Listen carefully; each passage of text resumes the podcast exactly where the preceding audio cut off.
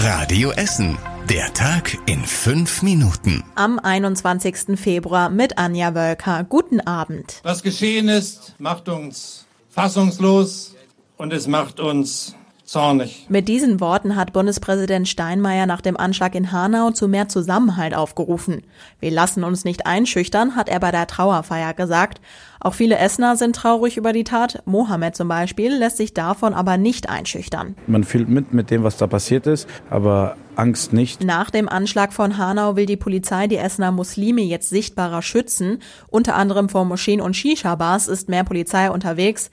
Wir fahren öfter Streife und zeigen mehr Präsenz, hat uns die Polizei gesagt. Die Polizei hat auch mit den Betreibern von Moscheen gesprochen. Dort sind heute die Freitagsgebete, deshalb ist besonders viel los. Der zusätzliche Schutz gilt bis auf weiteres. Auch an anderen Stellen sind die Folgen des Anschlags bei uns sichtbar. Am Rathaus in der Innenstadt und am Landgericht in Rüttenscheid hängen die Flaggen auf Halbmast. Pfarrer Gerion Alter aus Überruhr spricht morgen Abend im Fernsehen das Wort zum Sonntag. Da soll es um Trauer, Wut und das Leid der Angehörigen gehen. Er gehört zu den schmutzigsten in ganz Europa. Die Mülleimer sind überfüllt oder es liegt Müll einfach auf dem Boden rum. So beschreiben zumindest die Tester eines neuen Bahnhofindexes den Hauptbahnhof in unserer Stadt. Sie haben dafür 50 Bahnhöfe in ganz Europa untersucht. In der Kategorie Sauberkeit schneidet Essen besonders schlecht ab. Die Bahn teilt die Meinung der Tester nicht. Sie sagt, dass das nur Momentaufnahmen sein könnten. Zum Beispiel, wenn es im Ruhrgebiet ein großes Fußballspiel gibt. Da ist natürlich besonders viel los am Hauptbahnhof. Dadurch könnte es auch teils schmutziger sein auf den Bahnsteigen. An sich werde aber andauernd gereinigt, sagt die Bahn. Im Gesamtranking der Hauptbahnhöfe landen wir trotz Schmutz auf Platz 25 von 50. Besser bewerten die Tester nämlich die direkten Zugverbindungen und die Einkaufsmöglichkeiten. Popcorn in der einen Hand, eine Cola in der anderen. So in etwa flätzen sich viele Kinobesucher in der Lichtburg auf die roten Samtsessel.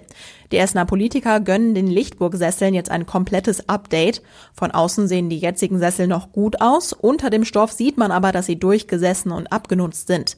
Außerdem sind die Seitenlehnen nicht richtig stabil und es springen immer wieder Federn raus. Jetzt werden die alten Sessel rausgeschmissen und es kommen komplett neue rein. Das kostet die Stadt insgesamt fast 700.000 Euro. Der Sportplatz an der Raumerstraße in Frohnhausen bekommt einen ganz besonderen Rasen, einen sogenannten Hybridrasen. Das haben die Politiker im Stadtrat diese Woche beschlossen.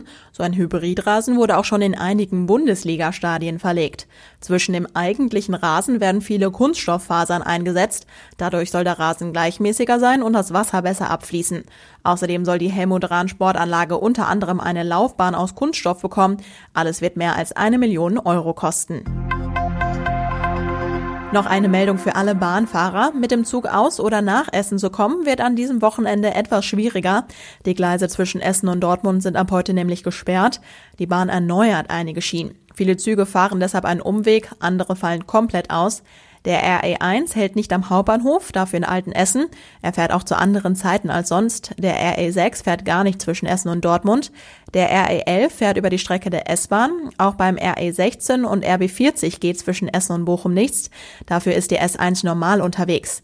Die genaueren Änderungen findet ihr auf radioessen.de. Die Sperrung startet heute Abend ab 10 Uhr und geht bis Montag früh. Und was war überregional wichtig? In Thüringen haben sich Linke, SPD und Grüne zusammen mit der CDU auf einen Stabilitätspakt geeinigt.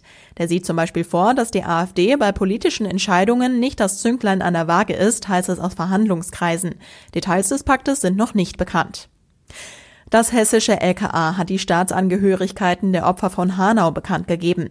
Dadurch wird das rassistische Motiv des Täters bestätigt. Drei der Toten haben eine deutsche Staatsangehörigkeit und kommen aus Einwandererfamilien. Die anderen Menschen kommen etwa aus der Türkei, Rumänien und Bulgarien. Und zum Schluss der Blick aufs Wetter. Heute Nacht gibt es ein paar Wolken, es bleibt aber meistens trocken, es ist windig und es kühlt sich nur leicht ab. Morgen gibt's mehr Wind, der noch mehr Wolken zu uns bringt. Vereinzelt kann es leicht regnen, bei Temperaturen um die 11 Grad Grad. Am Sonntag gibt es ab und zu Regen und noch der Blick auf Rosenmontag, da wird der Regen zumindest etwas weniger. Die nächsten aktuellen Nachrichten bei uns aus Essen gibt's morgen früh ab halb acht bei Radio Essen im Programm. Euch einen schönen Freitag und habt ein tolles Karnevalswochenende.